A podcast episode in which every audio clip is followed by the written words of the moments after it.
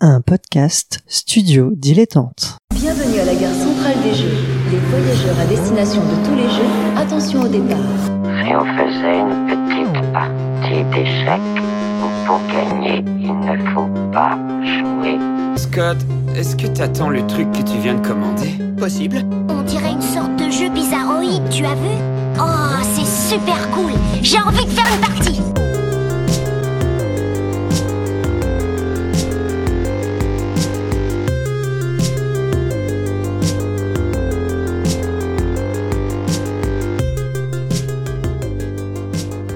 Bonjour à tous et bienvenue dans Ludologie, le podcast dédié aux jeux sous toutes les formes. Aujourd'hui, euh, je suis avec Yuna. Bonjour Yuna. Et bonjour. Euh, et nous accueillons euh, Alt236, euh, youtubeur de renom. Et la raison pour laquelle on l'accueille aujourd'hui, c'est qu'on va vous parler d'un sujet cher au milieu du jeu, la place de celui-ci dans l'art et sa relation à l'art. Plus précisément d'ailleurs aux beaux-arts. Euh, pour commencer, euh, Alt, euh, est-ce que c'est possible de te présenter pour euh, nos auditrices et nos auditeurs, s'il te plaît? Eh bien déjà, bonsoir à vous deux, je suis très content d'être là. Et du coup, pour me présenter, ben, je tiens une chaîne YouTube. On dirait un peu que je tiens un bar, c'est bizarre. Enfin, je m'occupe d'une chaîne YouTube et euh, où je parle de mythologie, d'images, de peinture, de films. Et en fait, j'essaie d'être assez transversal et de prendre les images euh, justement euh, sans considérer qu'il y en a certaines qui sont supérieures à d'autres. Pour moi, une capture d'écran d'un film ou un, tableau classique euh, ont quelque part la même valeur. Et du coup, j'essaie de trouver la symbolique qui se cache derrière ça. euh, pourquoi telle image nous fait tel effet, euh, comment les artistes communiquent avec nous au travers soit de l'art avec un grand A, soit au travers de la pop culture qui est aussi une autre expression de l'art. Donc voilà. Impeccable. Donc, en fait, effectivement, tu es quand même le meilleur invité pour ça. Euh, pour bien situer ce dont on parle, Corentin disait effectivement qu'on parlait de l'art et des beaux-arts. On va commencer par définir les beaux-arts, euh, puisque c'est pas l'art en général, mais bel et bien des disciplines euh, artistiques précises, qui sont les suivantes le dessin, la peinture, la sculpture, l'architecture, la musique, la poésie, le théâtre et la danse. Tout ça, voilà, tout ça, c'est la définition historique Exactement. traditionnelle académique occidentale, euh, parce qu'il nous faut un contexte. Mais comme on aime bien s'affranchir un peu des contextes, ma première question, ça sera la suivante, c'est quelle est toi ta propre définition des beaux-arts? Et ben moi, les Beaux-Arts, c'est une école où j'ai passé 5 ans. euh, donc je le vois vraiment. euh, j'ai, pas de vision académique. Les Beaux-Arts, c'était vraiment pour moi une école où on apprenait, entre guillemets, euh, comment dire ça, l'art euh, avec lequel on peut pas gagner d'argent. Je sais pas si c'est une bonne façon de le définir. Euh, contrairement aux arts appliqués, où on apprend la BD, l'animation, des, choses qu'on- bah, qui sont plus modernes, plus faciles à peut-être vendre en entreprise. Les Beaux-Arts, c'est des pratiques d'art qui ne vous destinent, entre guillemets, qu'à être artiste. Et c'est pas du tout péjoratif, mais c'est juste que dans le contexte actuel, même nous à l'école, on savait que les places étaient très chères, etc. Donc euh, les, les beaux-arts, c'était plutôt voilà euh, la pratique de l'art presque pour l'art, pour euh, créer une image qui n'a d'autre qui n'a d'autre but que d'être expérimentée, contemplée. Donc du coup, c'est voilà, c'est moi je le voyais plutôt comme ça. Et euh, les beaux-arts, euh, il y a aussi euh, un petit sous-titre qui est un petit peu parfois euh, pas excluant, mais un petit peu élitiste. euh, qui du coup est un peu dommage. Mais pour moi, c'est euh, toute production d'artistes, euh, quel qu'il soit, dans, dans toutes les matières euh, euh. Et d'ailleurs, on parle bien de 9e art pour la BD, etc. Donc je pense que cette définition, elle est très académique, comme tu disais, c'est-à-dire elle remonte à, à une certaine vision de l'art à une certaine époque. Mais aujourd'hui, euh, pour moi, je, je parlerais plutôt de création, en fait, euh, dans un, une optique plutôt universaliste. Ouais, quand tu parles de d'excluant, il y aurait un côté un peu classiste, quoi, au final, euh, ce côté peut-être un peu bourgeois. Euh. Oui, alors déjà il y a ça, ce qui déjà est faux, et deuxièmement il y a aussi un peu cette idée de le mettre en face de l'art contemporain, qui serait un art dégénéré, etc. Puisque euh, c'est pas comme à l'époque où on savait faire des belles œuvres, etc. Je, sais pas si vous voyez ce que je veux dire, mais du coup je trouve ça factice aussi, puisqu'on va s'arrêter sur, on va dire une œuvre qui défraie la chronique ou qui est un peu kitsch, qui est un peu de mauvais goût, euh, pour occulter tout le reste de ce qu'il fait aujourd'hui, à savoir euh, l'art actuel. C'est-à-dire que l'art contemporain, ce n'est rien d'autre que l'art qui se fait aujourd'hui. Et dans les artistes d'aujourd'hui, il y a des gens qui font de la peinture euh, comme le faisait Velasquez. Donc en soi, ça, pour moi, c'est un peu factice tout ça. Et j'ai vraiment, euh, pour pratique et comme euh, presque euh, moto, quoi, comme, euh, comme euh, devise, de justement casser complètement ça. Pour moi, Goya et Wes Craven auraient passé une très bonne soirée assis dans, dans le même salon. Enfin, c'est vraiment quelque chose qui m'est personnel, mais en tout cas pour lequel quelque part je milite au travers de ma chaîne. Si j'avais si j'avais un message politique, ce serait celui-là en tout cas, c'est sûr.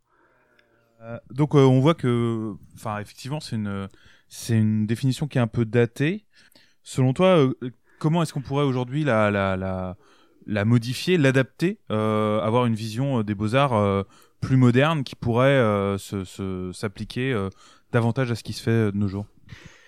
C'est difficile à dire parce qu'en fait, si, tu veux, les beaux-arts existent toujours, ils ont jamais vraiment changé. On fait de la peinture aujourd'hui plus ou moins comme on le faisait il y a, plusieurs siècles. Ce qui va changer, c'est ce, qu'on représente, euh, éventuellement quelques matériaux techniques qu'on utilise, mais en soi, euh, l'intention, euh, elle est toujours la même. Donc comment définir les beaux-arts?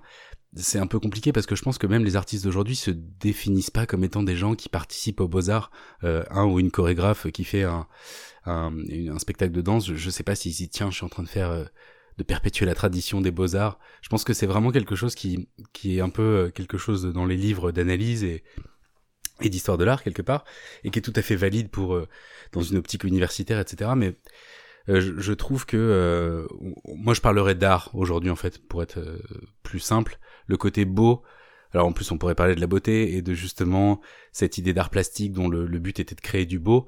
Euh, ça aussi c'est quelque chose que je réfute beaucoup. Euh, le beau est quelque chose à un moment donné, à une période donnée, dans un pays donné, et n'est pas du tout universel. Donc euh, même la beauté, je trouve que c'est très compliqué à l'heure d'aujourd'hui de l'utiliser comme quelque chose qui nous permettrait de définir l'art et donc les beaux-arts. quoi. Donc voilà, moi je dirais art, et, et je, je rajouterais bien d'autres pratiques que celles euh, qu'on a édictées au début. quoi.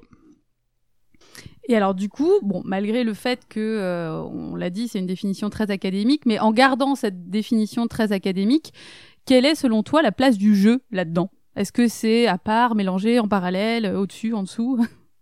Moi, je pense que c'est, en tout cas, je sais pas si c'est lié intrinsèquement. En tout cas, je sais qu'il y a des passerelles et que euh, euh, on est quand même dans une société de plus en plus euh, ludifiée. Je, je sais pas si le terme est valide, mais en gros, on, on met du jeu un peu partout et souvent pour le meilleur. C'est-à-dire que euh, je pense que l'art a complètement sa place, non seulement parce que les gens qui créent des jeux sont des gens qui ont d'abord une culture artistique, qui vont essayer de traduire et d'exprimer à travers leur, ce médium qui est plutôt nouveau. Euh, et attendez, j'ai perdu le fil de ce que je disais. Euh, si, est-ce que la question c'était quoi exactement? C'était en gardant la définition très académique, euh, quelle est la place du jeu là-dedans selon toi? Alors, bah, en fait, la question, je dirais presque, quelle est la place de l'art dans le jeu? Parce qu'aujourd'hui, euh, en tant que médium populaire, le jeu est vraiment devenu euh, quelque chose de, c'est, le le loisir, le médium peut-être le plus universalisé, le plus universel aujourd'hui. Et j'ai presque envie de dire que je pense qu'il y a plus de jeunes aujourd'hui qui ont eu une rencontre avec le jeu vidéo qu'avec l'art, on va dire. Et du coup, moi, c'est presque évidemment qu'on peut mettre du jeu dans l'art. L'artiste peut ludifier sa pratique, etc. Mettre en place des dispositifs qui vont interagir avec le public. Il peut y avoir quelque chose de très ludique là-dedans. Mais je pense que la question la plus, en tout cas la plus vaste, c'est comment est-ce qu'on fait rentrer de l'art dans le jeu vidéo, puisque c'est devenu le nouveau langage. Et là, là, il y a énormément de choses à dire, à faire, et qui sont dites et qui sont faites. Comment euh, ça rejoint un peu euh, une réflexion qu'on s'était faite euh, quand on a quand on a réfléchi euh, à cet épisode euh, avec Dolly. Euh, L'idée c'était que euh, à bien des égards le jeu vidéo pouvait apparaître comme presque un musée, euh, un lieu de, de, de contemplation pour euh, l'art sous de nombreuses formes. Une démarche chez une démarche qui est poussée par exemple par les les walking simulators. Mais la règle dans les musées, c'est de pas toucher. C'est un peu l'inverse de la règle des jeux qui est fondamentalement interactive. Alors pour toi, est-ce que l'interaction c'est compatible avec la, la contemplation? Grande question. Alors, euh, oui, alors je vais, je, pensais notamment à, un jeu de Quantic Dream euh, euh, qui, était, qui, était sur, euh, je crois que c'est Heavy Rain, et en fait j'avais lancé le jeu et euh, on pouvait à un moment allumer le robinet en fait au tout début du jeu et l'éteindre et le rallumer si on avait envie. Et j'ai allumé le robinet, je l'ai regardé pendant une, vingtaine de secondes et je me suis dit, tiens, je me suis créé un moment d'ennui euh, qui était super intéressant. Et du coup, euh, j'étais totalement contemplatif fa- face à ce robinet, qui n'avait d'autre but que de me dire, eh tiens, tu peux ouvrir le robinet si tu veux. Et du coup, euh, je, pense que oui, il peut y avoir des petits dispositifs comme ça où on peut euh, interagir et, expérimenter le jeu de façon différente. C'est comme des gens qui font par exemple du speedrun et qui vont partir. donc le speedrun, c'est essayer de finir les jeux le plus possible. Et pour ça, ils cherchent des bugs dans le jeu pour essayer de casser le jeu et de sortir euh, du niveau pour prendre des raccourcis, etc. Et donc il y a des moments dans lesquels tu peux jouer à un jeu et te retrouver face à quelque chose de totalement euh, presque extraterrestre que, que le joueur n'était jamais censé voir et euh, dans lequel tu peux avoir euh, vraiment euh, une expérience euh, très contemplative. Je pense notamment à Journey, qui est un jeu que vous devez connaître avec un petit bonhomme avec une écharpe euh, une espèce de, de toche comme ça qui marche dans un désert très contemplatif. Et il y a notamment euh, du coup euh, des joueurs qui ont réussi à trouver un moyen de sortir complètement de la zone dans laquelle on a le droit d'aller et ça devient quelque chose d'encore plus mystique euh, que le jeu lui-même parce que euh, voilà on a l'impression d'être dans un no man's land. Donc il y, aurait plein plein d'exemples, celui-là est un peu extrême, mais je pense que oui il y a hors même euh, euh, si, si vous voulez le côté assez passif presque du walking simulator où on choisit juste d'aller à un endroit ou pas. Je pense que le jeu vidéo ça nous est tous arrivé de laisser un écran en pause et de regarder. Euh, voilà, j'ai eu des phases comme ça dans Shadow of the Colossus aussi, euh, euh, des phases de, de, de solitude, de frayeur un peu existentielle où je suis resté devant un lac à le regarder en me disant j'ose pas aller dans l'eau, en même temps c'est magnifique. Voilà, j'étais j'étais pris dans quelque chose qui finalement était très loin de la proposition de départ, à savoir aller tuer des, des géants avec son, son cheval et son épée. Donc c'est libre aux joueurs, mais je pense que oui, il y a énormément d'espace pour la contemplation dans le jeu vidéo à travers même l'interaction. Et je dirais même que pour ça, il faut même euh, chercher plutôt du côté de, de plateformes du genre itch.io, qui sont spécialisées dans des jeux indépendants, donc faits par des gens qui sont parfois euh, toutes seules ou tout seuls dans leur chambre, et qui fabriquent un jeu tout seul et le mettent à disposition, même souvent gratuit. Et là, j'ai, en testant beaucoup de ces jeux-là, euh, j'ai vraiment vu des propositions artistiques, presque plus que vidéoludiques, des, des, des espèces de constructions euh, de l'ordre de l'installation dans lesquelles on pouvait se balader, choisir de de- de- d'actionner telle ou telle chose, mais le but n'était autre que finalement nous donner un objet un peu étrange à manipuler. Du coup, en quelque sorte, toi, ce que tu dirais, c'est que c'est presque les, les joueuses et les joueurs qui transforment le jeu en musée, en quelque sorte. Bah tout à fait. Je pense qu'il y a euh, complètement une, une dimension euh, comme ça. On peut évidemment faire un jeu en, en allant droit au but et en, en accomplissant des objectifs directs qui, qui nous euh, invitent à faire.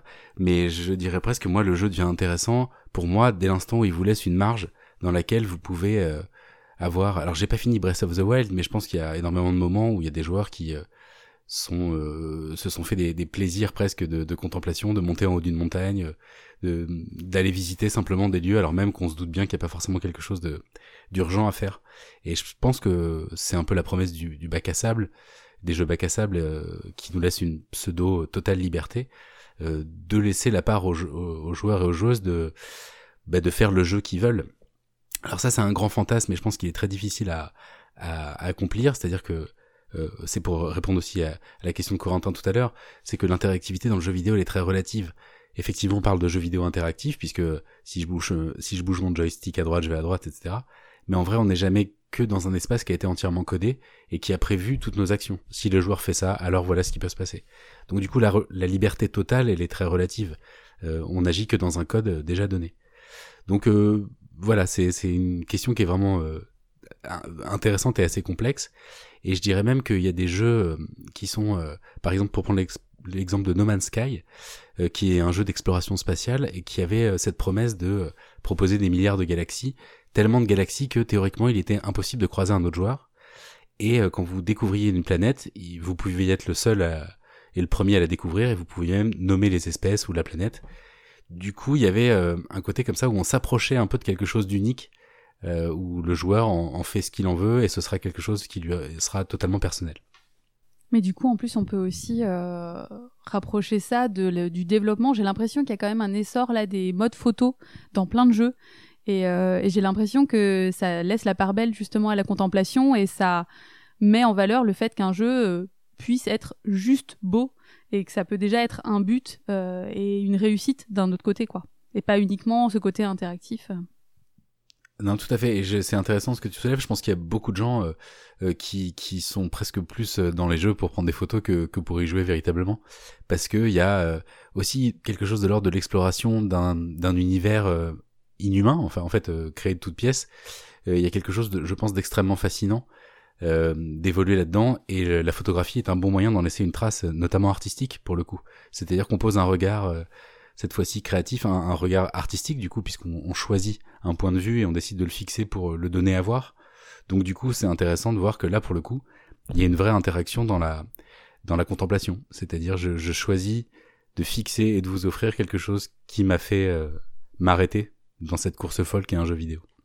C'est euh, intéressant et en même temps, euh, euh, 'fin, je suis d'accord avec toi et en même temps, on sent une limite à ce niveau-là. euh, je pourrais euh, dire que euh, quelque part, ce moment où tu poses la manette pour euh, contempler le jeu, c'est un moment où tu abandonnes l'interaction pour le contempler. Ça rejoint la la la, la liberté très illusoire que tu évoquais, mais euh, mais on peut même aller jusqu'au fait que des jeux dédiés à la contemplation, comme No Man's Sky, euh, ont finalement reçu un accueil assez froid. euh, Alors, No Man's Sky était, était pas vraiment euh, un jeu de contemplation, c'était un jeu de, fallait euh, prendre des ressources pour euh, améliorer ton vaisseau et aller plus loin. Donc c'était un jeu de farm et de et de craft, de crafting. Mais au fond, la grande solitude dans laquelle t'étais, c'était un mélange d'aventure et de solitude en fait, puisque donc c'était un peu le euh, euh, les fesses entre deux chaises, euh, co- comment dire ça poliment? et du coup, c'est surtout qu'ils avaient promis beaucoup de choses qui n'étaient pas dans le jeu le, le jour du lancement. Et trois quatre ans après, ça y est, le jeu et comme ils l'ont promis, mais du coup ils ont un peu perdu. Enfin, voilà, ça a été critiqué par euh, la grande famille des, des, des joueurs, voilà, qui est, qui est toujours bienveillante, n'est-ce pas? Et qui du coup a, a mal pris, euh, a mal pris ça. Et c'est dommage parce que moi j'ai aussi je l'ai acheté avec cette, cette grande promesse euh, d'enfin jouer dans quelque chose euh, d'unique. Je pense que c'est peut-être plus là qu'on trouvera. Euh, plutôt que dans l'illusion d'offrir au joueur quelque chose qui fera que il pourra changer le jeu au point que le jeu va être transformé. Euh, ça, ça c'est une vraie question. Est-ce que tu peux mettre un jeu, un jeu entre les mains de quelqu'un lui dire euh, tu vas pouvoir décider de coder telle ou telle chose à ta guise? Euh, Je pense par exemple aux gens qui ont joué à Doom et qui sont amusés à remplacer les textures euh, par des trucs un peu dé- débilos ou artistiques, etc. Euh, avec un, un certain degré de, de connaissance, de skills, hein, comme on dit dans, dans le jargon.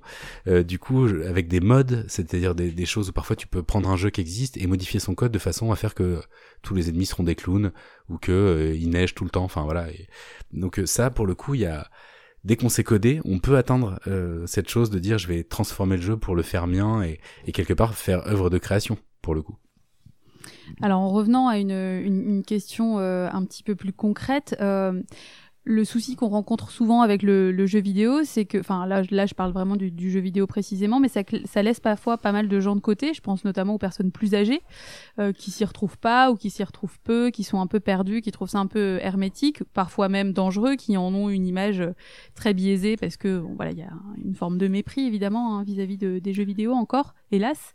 Est-ce que tu penses que c'est pertinent de faire des parallèles avec des disciplines des beaux-arts, donc euh, qui sont plus connues en général, des personnes plus âgées quand même, euh, pour leur permettre de trouver des repères. Euh, je pense notamment par exemple à rapprocher des RPG, donc des role-playing games, euh, de du théâtre. Donc euh, pour l'aspect d'incarnation d'un personnage, on pourrait aussi voir par exemple toutes les phases de tuto comme des didascalies, ou de voir des jeux comme euh, les Sims ou euh, Minecraft comme une approche de l'architecture. Donc est-ce que tu penses que c'est pertinent ou est-ce que tu penses qu'il vaut mieux garder le jeu vidéo à part et le pas rapprocher, euh, ne pas le rapprocher de ces disciplines-là.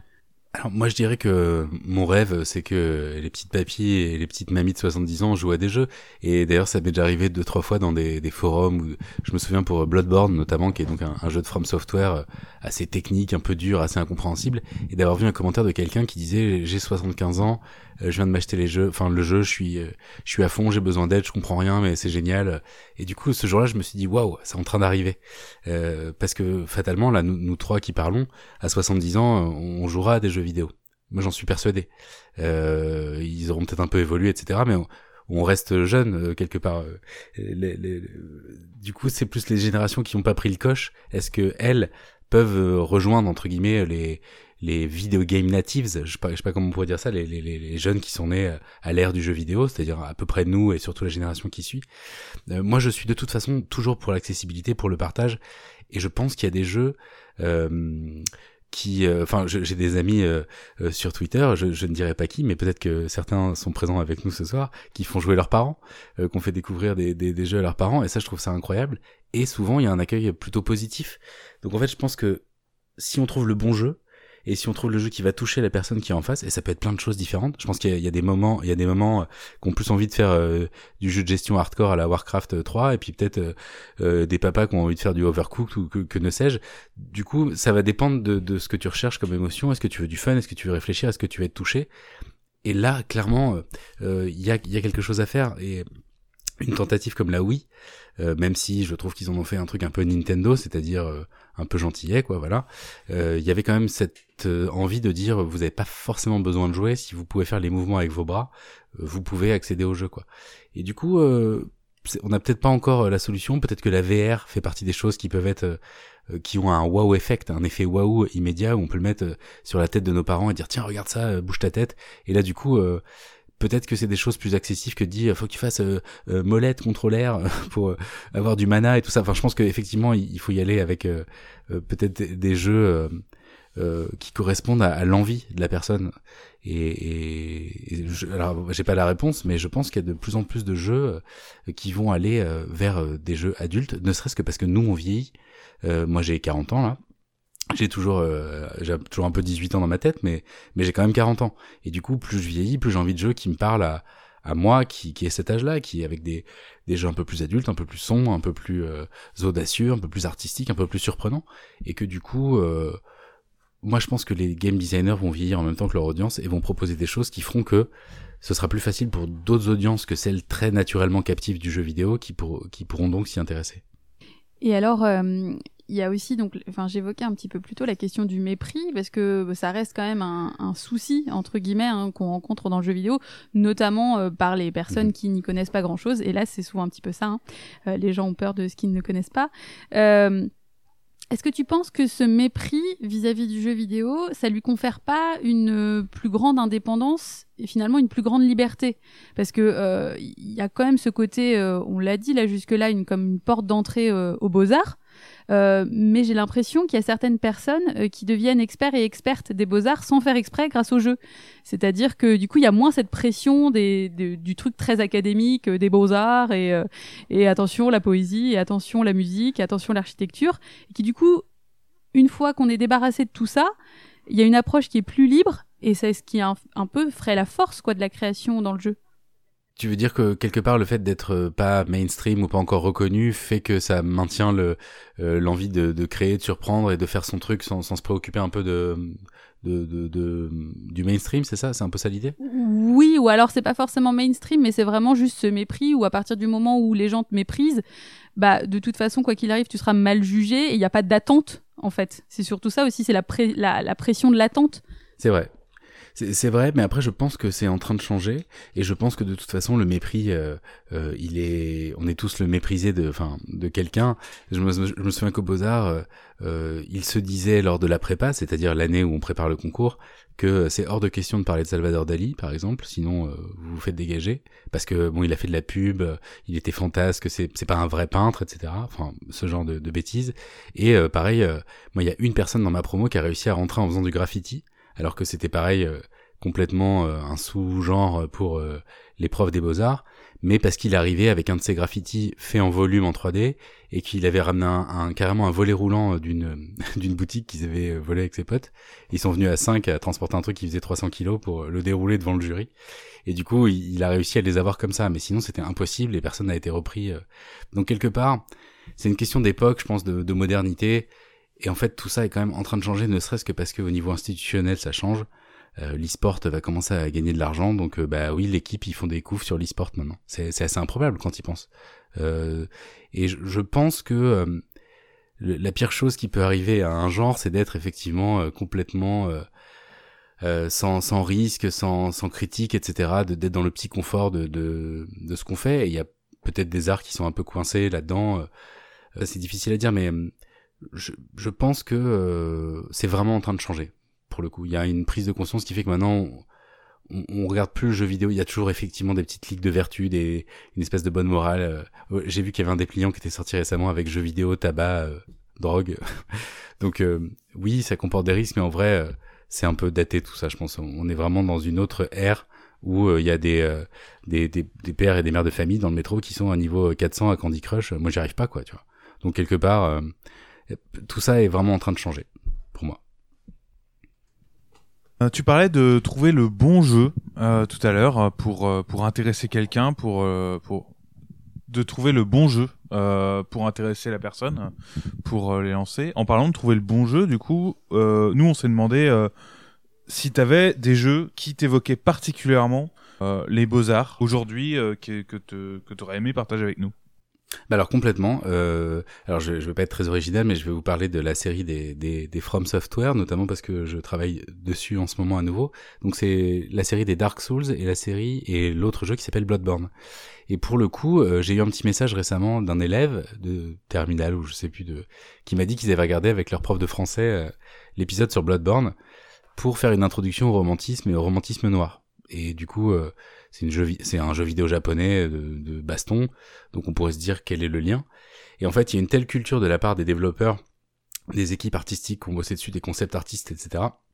Il y a une telle culture de l'art, ils ont absolument mangé tout ce qui existait du romantisme, et ils ont réussi à en livrer une, une version un peu fantasmée, mais en même temps très fidèle à l'esprit. C'est presque une des meilleures œuvres que j'ai vues pour illustrer le romantisme, en tout cas dans, dans l'ère moderne, on va dire.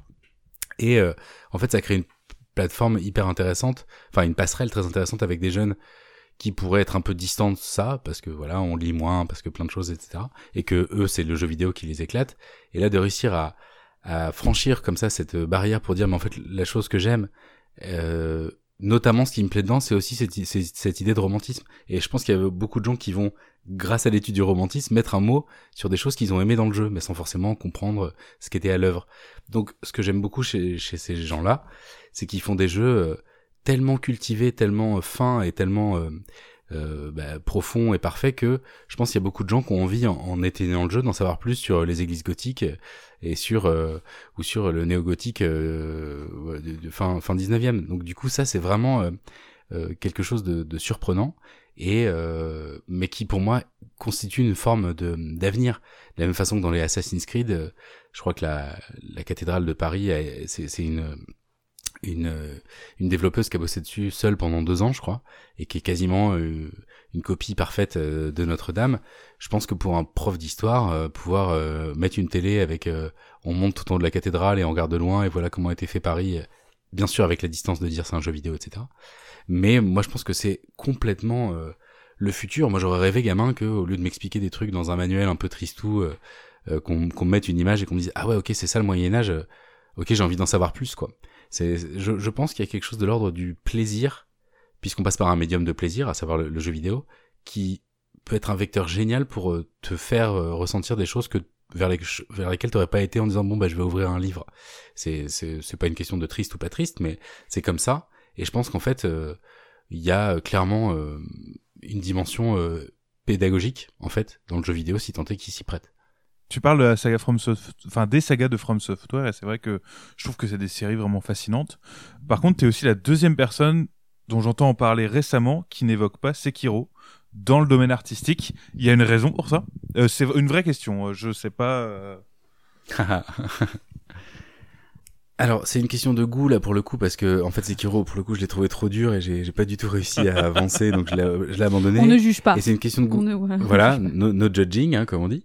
Euh, par, par contre, euh, et puis je suis, alors c'est un deuxième aveu, je, je suis pas spécialement réceptif euh, à tout ce qui est Japon euh, féodal, médiéval. voilà. Et encore, ils ont quand même réussi à faire quelque chose de très esthétique, à faire vraiment des visuels fascinants. Mais du coup, j'ai trouvé qu'ils avaient essayé de coller bizarrement presque trop à quelque chose d'un peu presque trop historique en fait. Du coup, je trouve qu'il manquait de folie, il manquait de monstres, il manquait de tout ce qu'ils savaient mettre dans leur jeu. Et pour autant, euh, c'est comme si quelque part, en enlevant le côté bon, bah, je vais vous faire un jeu historique, euh, on me donnait plus envie d'aller vers l'historique, bizarrement, que euh, que dans Sekiro. Je me suis dit bon, bah il y a un côté presque un peu austère, et du coup, je suis moins rentré dedans. Et non, la vraie raison, c'est que c'était trop dur. hein. mais du coup, voilà. Donc c'est vrai que je parle peu de Sekiro, mais j'attends très impatiemment euh, leur prochain jeu, qui sera d'ailleurs écrit par euh, euh, George Martin, qui a fait Game of Thrones. Du coup, encore une passerelle intéressante entre quelqu'un qui écrit des romans et des gens qui développent des jeux au Japon. Du coup, je suis assez curieux de voir aussi comment est-ce que ces deux pratiques vont se rencontrer au travers d'un jeu. ça pourrait, euh, c'est pas forcément une question, mais c'est juste, ça pourrait peut-être être intéressant de trouver quelqu'un qui est, euh, je sais pas, euh, particulièrement versé dans euh, l'art des estampes japonaises ou quelque chose dans le genre, voir s'il y a un- une force, un, un background euh, artistique euh, aussi euh, important dans ce jeu-là que euh, qui n'est présent dans. Euh, Moi, je pense que si. hein, Il y, a- il y a plein de choses qui, qui... enfin, c'est juste que voilà, ça m'a moins parlé que bien sûr, effectivement le, euh, le côté médiéval, euh, dark fantasy, etc. Après, c'est une question de goût aussi. hein, bien sûr. mais ça reste un jeu qui est, qui est, qui est absolument superbe et qui a l'air euh, bien en tout point. Mais voilà, c'est, il m'a moins invité dans une forme de, de voyage euh, euh, comme les autres. Il nous faut un, un jeu avec plus de yokai. Euh, C'est ça, exactement. bah oui. Désolée. En parlant de, tu parlais de, de passerelle là justement. Alors moi, la question qui me vient, c'est euh, la- tout ce qui est création virtuelle. Donc du coup, de passerelle entre la, la vraie création entre guillemets et, euh, et tout ce qui est, bah, alors par exemple euh, la, la peinture virtuelle, la sculpture virtu- virtuelle. On a plein de, de logiciels, notamment des logiciels libres hein, qui sont à dispo. Euh, accessibles à tout le monde et ça c'est vraiment chouette. Mais du coup est-ce que ça se rapproche plus des beaux-arts ou du digital selon toi? Bah, euh, euh, alors déjà, c'est pour dire que justement, j'ai eu la chance récemment de voir quelqu'un qui avait un casque de réalité virtuelle et qui avait une espèce de Photoshop dans l'espace. Je sais pas comment on peut dire ça, mais c'est-à-dire que tu, tu fais un trait au-dessus de toi, bah du coup, il est au-dessus de toi. Et après, si tu regardes vers tes pieds, que tu fais un truc, donc il y avait vraiment l'idée de dessiner dans l'espace.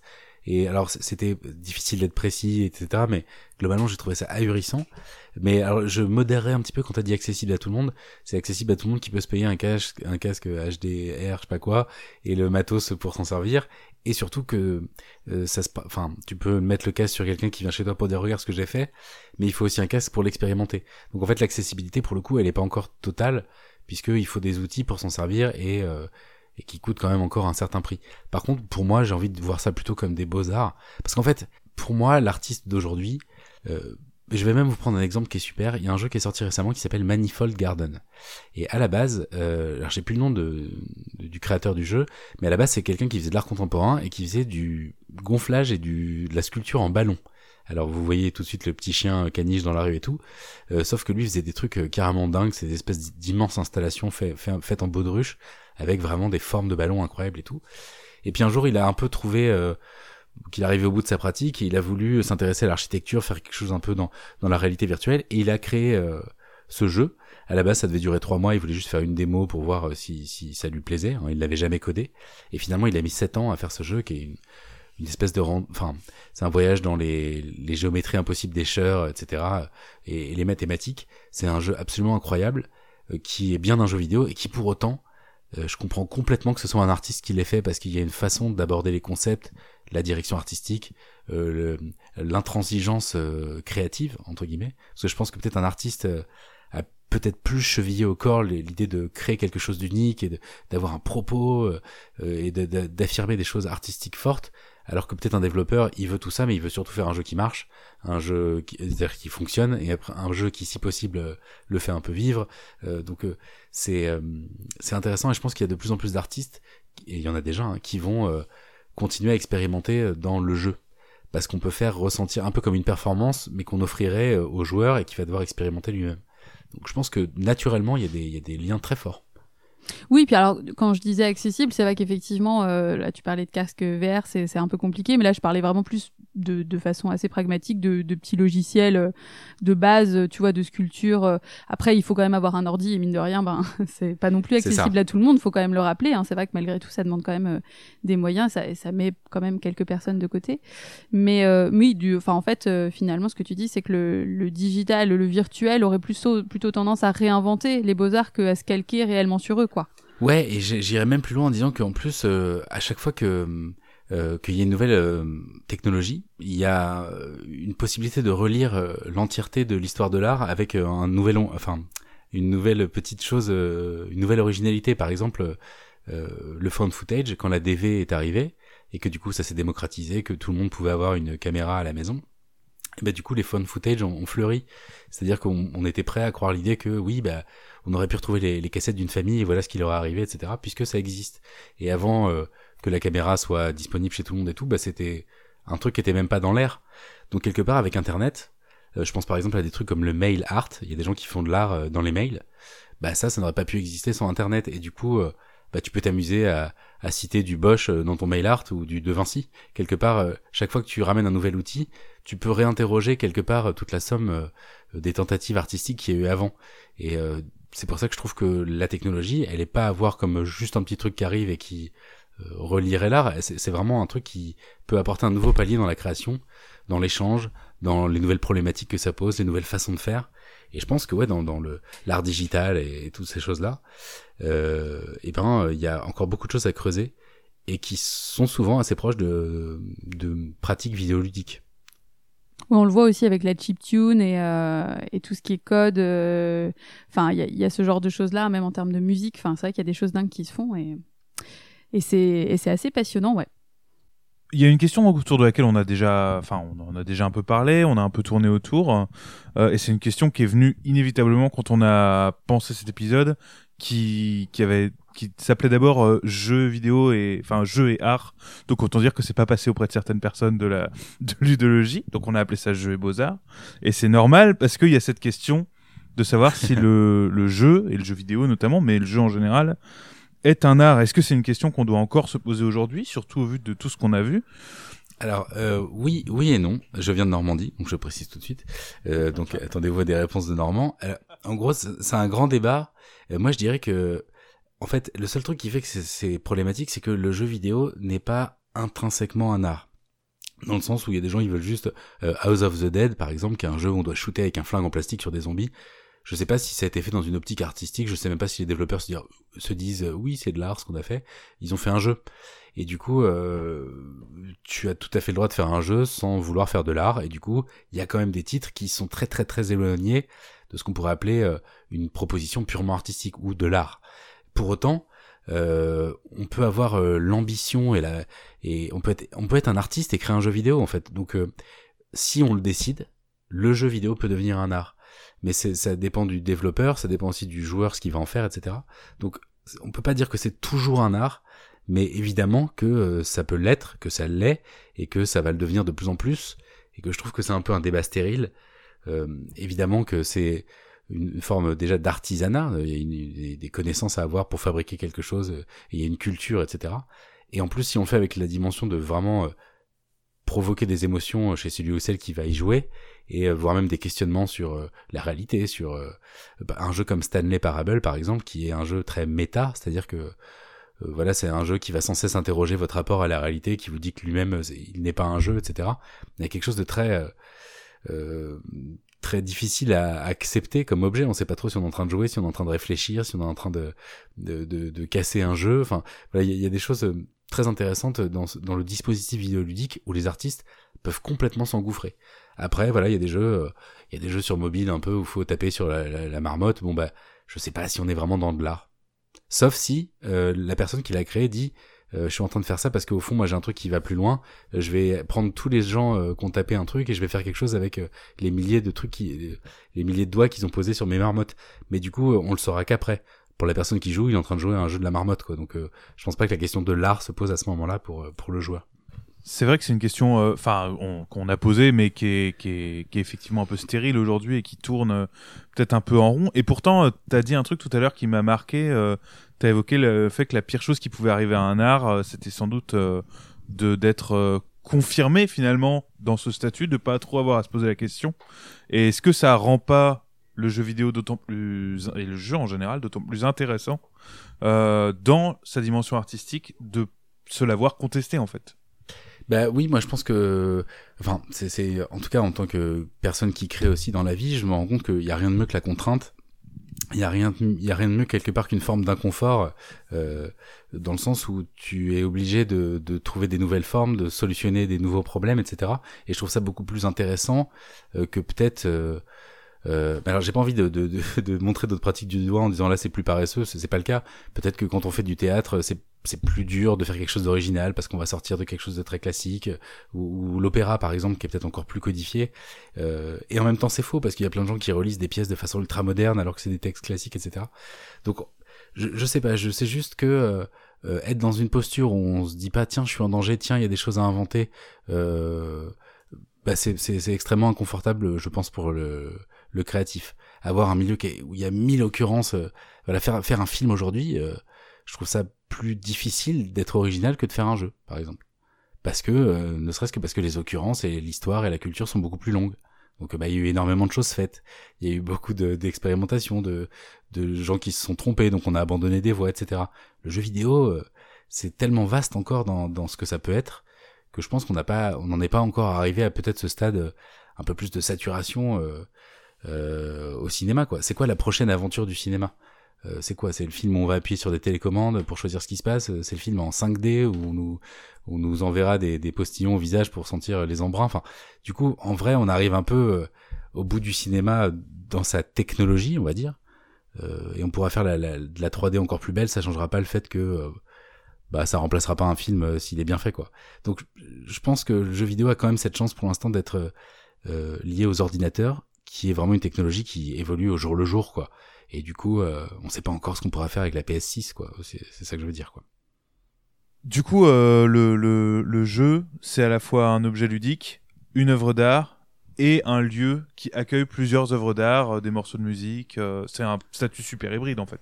Ouais, alors c'est marrant, j'avais un prof au Beaux-Arts qui, qui nous parlait euh, du- d'une un truc que j'ai mis du temps à comprendre, mais il parlait de- du fait que le cinéma pouvait, euh, c'était le dépassé intériorisé, je crois il appelait, ça, c'est le fait que le cinéma pouvait englober tous les arts. On peut montrer euh, quelqu'un qui danse dans un film, on peut montrer une peinture dans un film.